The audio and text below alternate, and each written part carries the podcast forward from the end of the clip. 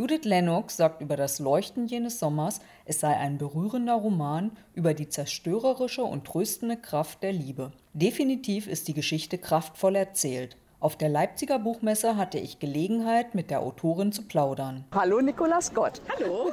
Das Leuchten jenes Sommers ist ein zweiter Roman und er ist wieder auf zwei Zweitebenen, wie auch schon Zeit der Schwalben. Äh, du beschreibst da einen idyllischen Landstrich in England und wie er vor einem halben Jahrhundert wahrgenommen wurde. Was fasziniert dich an dieser Zeit? Ja, also ich denke, es gibt was Faszinierendes an jeder Zeitebene. Also wir sind jetzt in äh, die späten 30er Jahre, das Warten auf den Krieg. In meinem nächsten Roman werden es die 40er Jahre sein, die Bedrohung aus der Luft. Und in den 50er Jahren, wie bei Zeit der Schwalben, war es so das Dunkle, was hinter dieser Strickgardinenmoral eigentlich hervorschimmert. Ich glaube, was mich eher noch fasziniert, ähm, ist die Verknüpfung von Gegenwart und Geschichte was uns aus der Vergangenheit beschäftigt, was wir mitbringen, was wir nicht loslassen können, was uns nicht loslässt, all die dunklen Machenschaften, die uns irgendwie daran hindern, nach vorne zu blicken oder eben was wir auch daraus lernen können, was uns den Anstoß geben könnte, uns zu verändern. Das ja. finde ich eigentlich das Faszinierende daran. Wenn du jetzt über einen Ort schreibst in England, wie lange recherchierst du vor Ort? Also ich hatte das große Glück, dass ich ja fast acht Jahre selber in England gelebt habe, in London. Und als mein Mann und ich aus Amerika nach London zogen, waren wir am Anfang so ein bisschen, haben uns ein bisschen verloren gefühlt und haben dann tatsächlich angefangen, einfach an den Wochenenden Südengland zu bereisen. So weit wie wir immer konnten aus London. Und haben dann wirklich kreuz und quer, auch mal mit Urlaub, auch mal mit Camping, auch mal mit Wandern, äh, von London ein bisschen weiter nördlich bis hin zu Cornwall natürlich, eigentlich alles erkundet. Und äh, dadurch ist England auch wirklich mir sehr nah geworden und ich kann eigentlich fast jede Landschaft mir komplett bildlich vorstellen so dass ich leider keinen speziellen Recherchetipp nach, Trip nach England machen kann, aber es trotzdem vor meinem inneren Auge habe. Okay, und Madeline und Chloe, die erleben ihre kraftvollen Jahre, sage ich mal, also ihre Jugend halt in unterschiedlichen Zeiten und haben aber trotzdem so viele Parallelen. Genau. Ja? Und die Abgeschiedenheit von Summerhill ist die eher von Vorteil oder die Möglichkeiten der Hilfestellung, wie Chloe sie jetzt besitzt?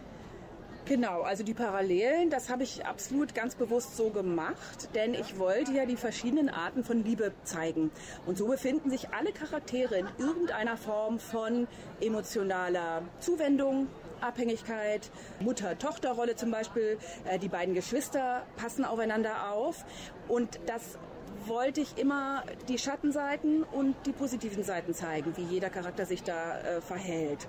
Ähm, und das Setting war auch ganz bewusst gewählt, denn es erscheint einem zunächst als Zuflucht dieser entlegene Ort, in dem man eigentlich sich verstecken kann, in dem man sich vor, seinen, äh, vor seiner Vergangenheit, seinen Gefühlen äh, verstecken kann. Aber es wird eigentlich auch ein bisschen zum Gefängnis. Ja, gerade zum Beispiel für äh, Maddie, die äh, ja dort ihren schlimmen Erinnerungen an den Tod ihres Vaters äh, nicht entkommen kann, sich aber komplett sicher fühlt und meint, das wäre ihr Herzensort, ihr Zufluchtsort. Ja, und so ist es auch wirklich für jeden Charakter in dem, in dem Buch. Sie verstecken sich gleichzeitig, sind aber auch an den Ort gefesselt. Und könntest du dir selbst eine Freundin wie Maddie vorstellen? Ja, ich schreibe eigentlich total gerne ältere Mutterfiguren oder ältere weibliche Mentoren. Ähm, denn ich finde es immer ganz beruhigend, wenn meine Heldin dann eine, eine Art Helfer an der Seite hat, so eine Art Kompass. Das schreibe ich total gerne, ja. Mhm. Und deine Charaktere haben ja auch sehr liebenswerte und auch abstoßende Eigenschaften, also wie im wahren Leben. Ne? Wie planst du die, um die Spannung in die Geschichte zu bringen? Ja, das ist das ist manchmal ein bisschen schwierig. In der Regel versuche ich den Charakteren ganz zu Anfang so eine Art Grundpolarität zu geben. Ja, also stark, schwach, unschuldig, erfahren und so weiter. Äh, zum Beispiel bei Chloe, starkes Kind, die ihren Bruder aufzieht, dann schwache Ehefrau, die ihren Mann nicht verlassen kann. Ähm, und dann umhülle ich diese sehr klare Polarität mit allen möglichen Details, mit Plot und so weiter, bis dann von der Polarität nicht mehr so viel übrig bleibt, sondern eben die Spannung äh, fühlbar wird, wenn es gut klappt. Das ist mein Ziel. Und in deinem jetzigen Roman geht es ja auch wieder sehr stark um Gewalt.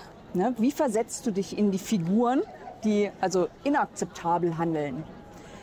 Das ist eigentlich ein ganz äh, sonderliches Phänomen, denn die Gewalt selber zu schreiben fällt mir persönlich nicht so schwer. Was mir aber sehr schwer fällt, ist, dass ich diese Figuren dann nicht sehr zweidimensional darstelle, sondern also sie, die dürfen eigentlich in der Regel nicht ein zweidimensionaler Bösewicht sein. Und meine Lektorin muss mich immer wieder daran erinnern, dass auch äh, die gewalttätigen Figuren, die dunklen Figuren in der Geschichte eben auch äh, diese dritte Dimension, diese, diese, diese Tiefe brauchen. Und unter dem Deckmantel Liebe verstecken sich ja auch oft körperliche und seelische Übergriffe. Bezogen auf Chloe. Wieso konnte Aiden über einen so langen Zeitraum dermaßen dominant sein? Ich glaube, das ist wirklich äh, das Kernproblem der häuslichen Gewalt und auch das, was einen an der emotionalen, emotionalen Kontrolle von einem Menschen über den anderen eigentlich immer so, ähm, so tief äh, verletzt. Denn ähm, das Hauptinstrument von einer, von einer, solchen Kontrolle ist ja, dass man die, ähm, das Selbstbewusstsein der anderen Person systematisch, äh, psychopathisch in manchen Fällen komplett unterminiert, bis sich das Opfer äh, fast selbstschuldig fühlt. Wenn ich es jetzt besser mache, dann wird er mich vielleicht mehr lieben oder wenn ich das nicht mehr mache, dann wird er mich nicht mehr schlagen.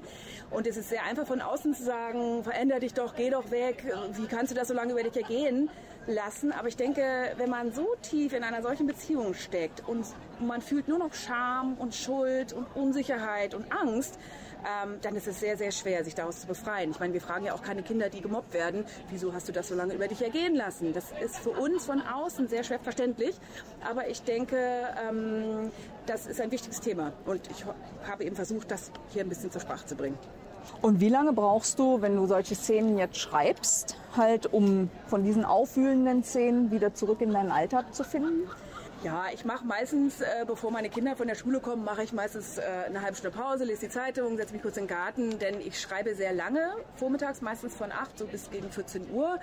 Ähm, und auch, selbst wenn es nicht gewalttätig und nicht dramatisch ist, ist, ist, man sehr versunken in die Geschichte und man muss wirklich einen ganz, klare, äh, ganz klaren Schnitt machen und sich wieder in die Realität zurückfinden. Ganz klar, ja. Wir hatten vorhin schon über England gesprochen.